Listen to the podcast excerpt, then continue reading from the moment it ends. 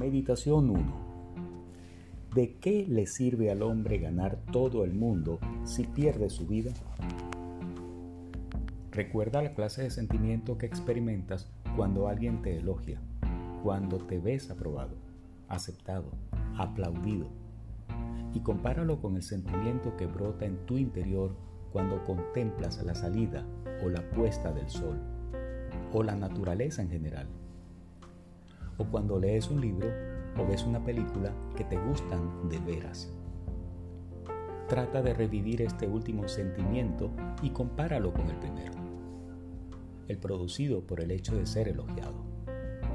Comprende que este primer tipo de sentimiento proviene de tu propia glorificación y promoción, y es un sentimiento mundano, mientras que el segundo proviene de tu propia realización y es un sentimiento anímico.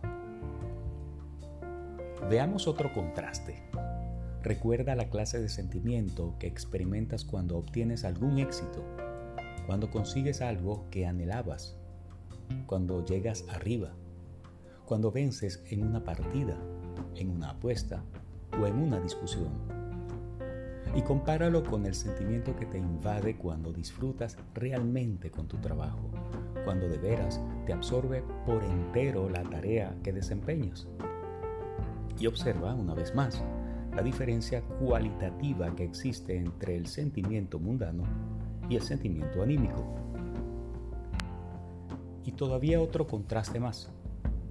Recuerda lo que sentías cuando tenías poder, cuando tú eras el jefe y la gente te respetaba y acataba tus órdenes, o cuando eras una persona popular y admirada y compara ese sentimiento mundano con el sentimiento de intimidad y compañerismo que has experimentado cuando has disfrutado a tope de la compañía de un amigo o de un grupo de amigos con los que te has reído y divertido de veras. Una vez hecho lo anterior, trata de comprender la verdadera naturaleza de los sentimientos mundanos, es decir, los sentimientos de autobombo y vanagloria que no son naturales, sino que han sido inventados por tu sociedad y tu cultura para hacer que seas productivo y poder controlarte. Dichos sentimientos no proporcionan el sustento y la felicidad que se producen cuando contemplas la naturaleza o disfrutas de la compañía de un amigo o de tu propio trabajo, sino que han sido ideados para producir ilusiones, emoción y vacío.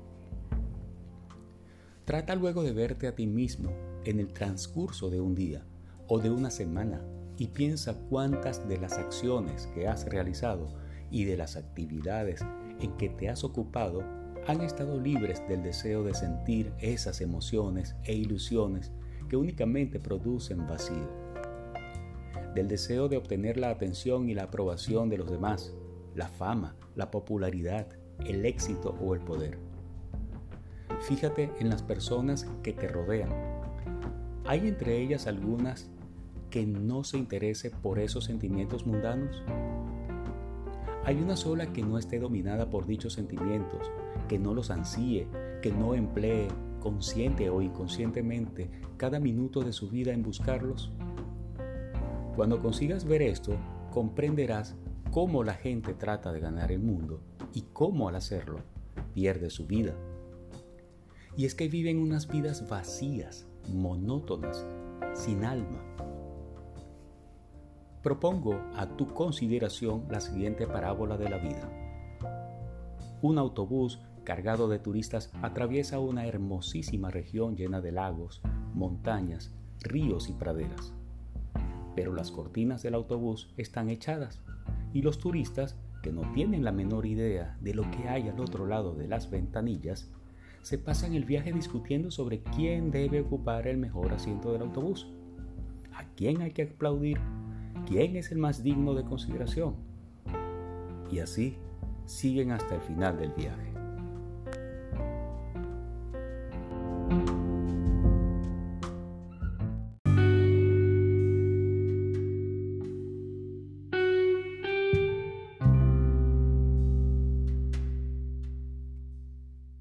Meditación 2. Si alguno viene a mí y no odia a su padre y a su madre, a su mujer y a sus hijos, a sus hermanos y hermanas, y hasta su propia vida, no puede ser discípulo mío. Lucas 14, 26. Echa un vistazo al mundo y observa la infelicidad que hay en torno a ti y dentro de ti mismo. ¿Acaso sabes cuál es la causa de tal infelicidad? Probablemente digas que la causa es la soledad, o la opresión, o la guerra, o el odio, o el ateísmo. Estarás equivocado. La infelicidad tiene una sola causa. Las falsas creencias que albergas en tu mente, creencias tan difundidas, tan comúnmente profesadas, que ni siquiera se te ocurre la posibilidad de ponerlas en duda. Debido a tales creencias, ves el mundo y a ti mismo de una manera deformada. Estás tan profundamente programado y padeces tan intensamente la presión de la sociedad que te ves literalmente obligado a percibir el mundo de esa manera deformada. Y no hay solución, porque ni siquiera sospechas que tu percepción está deformada que piensas de manera equivocada, que tus creencias son falsas. Mira en derredor tuyo y trata de encontrar a una sola persona que sea auténticamente feliz, sin temores de ningún tipo, libre de toda clase de inseguridades, ansiedades, tensiones, preocupaciones. Será un milagro si logras encontrar a una persona así entre 100.000. Ello debería hacerte sospechar de la programación y las creencias que tanto tú como esas personas tenéis en común. Pero resulta que también ha sido programado para no abrigar sospechas ni dudas y para limitarte a confiar en lo que tu tradición, tu cultura, tu sociedad y tu religión te dicen que des por sentado. Y si no eres feliz, ya has sido adiestrado para culparte a ti de ello no a tu programación ni a tus ideas y creencias culturalmente heredadas. Pero lo que empeora aún más las cosas es el hecho de que la mayoría de las personas han sufrido tal lavado de cerebro que ni siquiera se dan cuenta de lo infelices que son. Como el hombre que sueña y no tiene ni idea de que está soñando. ¿Cuáles son esas falsas creencias que te apartan de la felicidad? Veamos algunas. Por ejemplo, esta. No puedes ser feliz sin las cosas a las que estás apegado y que tanto estimas. Falso. No hay un solo momento en tu vida en el que no tengas cuanto necesitas para ser feliz. Piensa en ello durante un minuto. La razón por la que eres infeliz es porque no dejas de pensar en lo que no tienes en lugar de pensar más bien en lo que tienes en este momento. O esta otra, la felicidad es cosa del futuro. No es cierto. Tú eres feliz aquí y ahora, pero no lo sabes porque tus falsas creencias y tu manera deformada de percibir las cosas te han llenado de miedos, de preocupaciones, de ataduras, de conflictos, de culpabilidades y de una serie de juegos que has sido programado para jugar. Si lograras ver a través de toda esa maraña, comprobarías que eres feliz y no lo sabes.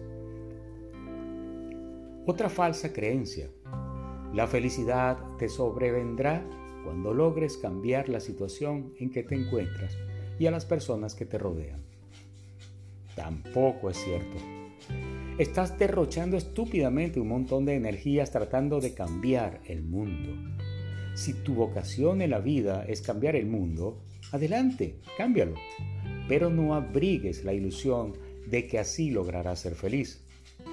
Lo que te hace feliz o desdichado no es el mundo ni las personas que te rodean, sino los pensamientos que albergas en tu mente Tan absurdo es buscar la felicidad en el mundo exterior a uno mismo como buscar un nido de águilas en el fondo del mar. Por eso, si lo que buscas es la felicidad, ya puedes dejar de malgastar tus energías tratando de remediar tu calvicie o de conseguir una figura atractiva o de cambiar de casa, de trabajo, de comunidad, de forma de vivir o incluso de personalidad.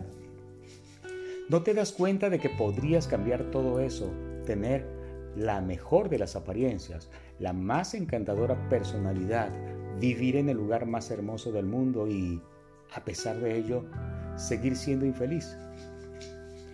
En el fondo, tú sabes que esto es cierto. Sin embargo, te empeñas en derrochar esfuerzos y energías tratando de obtener lo que sabes muy bien que no puede hacerte feliz. Y otra falsa creencia más. Si se realizan todos tus deseos, serás feliz. También esto es absolutamente falso. De hecho, son precisamente esos deseos los que te hacen vivir tenso, frustrado, nervioso, inseguro y lleno de miedos. Haz una lista de todos tus apegos y deseos y a cada uno de ellos dile estas palabras. En el fondo de mi corazón sé que aunque te obtenga, no alcanzaré la felicidad. Reflexiona sobre la verdad que encierra estas palabras. Lo más que puede proporcionarte el cumplimiento de un deseo es un instante de placer y de emoción, y no hay que confundir eso con la felicidad. ¿Qué es entonces la felicidad? Muy pocas personas lo saben y nadie puede decírtelo, porque la felicidad no puede ser descrita. ¿Acaso puedes describir lo que es la luz a una persona que no ha conocido en toda su vida más que la oscuridad?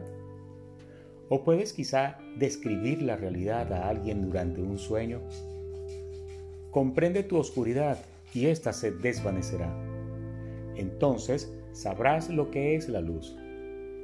Comprende tu pesadilla como tal pesadilla y ésta cesará. Entonces despertarás a la realidad Comprende tus falsas creencias y éstas perderán fuerza. Entonces conocerás el sabor de la felicidad. Si las personas desean tanto la felicidad, ¿por qué no intentan comprender sus falsas creencias? En primer lugar, porque nunca las ven como falsas, ni siquiera como creencias. De tal manera han sido programadas que las ven como hechos, como realidad. En segundo lugar, porque les aterra la posibilidad de perder el único mundo que conocen, el mundo de los deseos, los apegos, los miedos, las presiones sociales, las tensiones, las ambiciones, las preocupaciones, la culpabilidad, con los instantes de placer, de consuelo y de entusiasmo que tales cosas proporcionan. Imagínate a alguien que te mira liberarse de una pesadilla, porque a fin de cuentas fuera ese el único mundo que conociera. He ahí tu retrato y el de otras muchas personas. Si quieres obtener una felicidad duradera, has de estar dispuesto a odiar a tu padre, a tu madre y hasta tu propia vida, y a perder cuanto posees. ¿De qué manera? No desprendiéndote de ello ni renunciando a ello, porque cuando se renuncia a algo forzadamente, queda uno vinculado a ello para siempre, sino más bien procurando verlo como la pesadilla que en realidad es. Y entonces, lo conserves o no, habrá perdido todo dominio sobre ti y toda posibilidad de dañarte, y al fin te habrás liberado de tu sueño, de tu oscuridad, de tu miedo, de tu infelicidad. Dedica pues un tiempo a tratar de ver tal como son cada una de las cosas a las que te aferras. Una pesadilla que por una parte te proporciona entusiasmo y placer y por otra parte preocupación, inseguridad, tensión, ansiedad, miedo, infelicidad. El padre y la madre, una pesadilla. La mujer y los hijos, los hermanos y hermanas, una pesadilla. Todas tus pertenencias, una pesadilla. Tu vida, tal como es, una pesadilla. Cada una de las cosas a las que te aferras y sin las que estás convencido de que no puedes ser feliz una pesadilla. Por eso odiarás a tu padre y a tu madre, a tu mujer y a tus hijos, a tus hermanos y hermanas y hasta tu propia vida. Por eso deberás dejar todas tus pertenencias, es decir, dejarás de aferrarte a ellas, y de ese modo habrás destruido su capacidad de dañarte. Por eso, finalmente, experimentarás ese misterioso estado que no puede ser descrito con palabras. El estado de una felicidad y una paz permanentes. Y comprenderás cuán cierto es que quien deja de aferrarse a sus hermanos y hermanas, a su padre, a su madre, a sus hijos, a sus tierras y posesiones, recibe el ciento por uno y obtiene la vida eterna.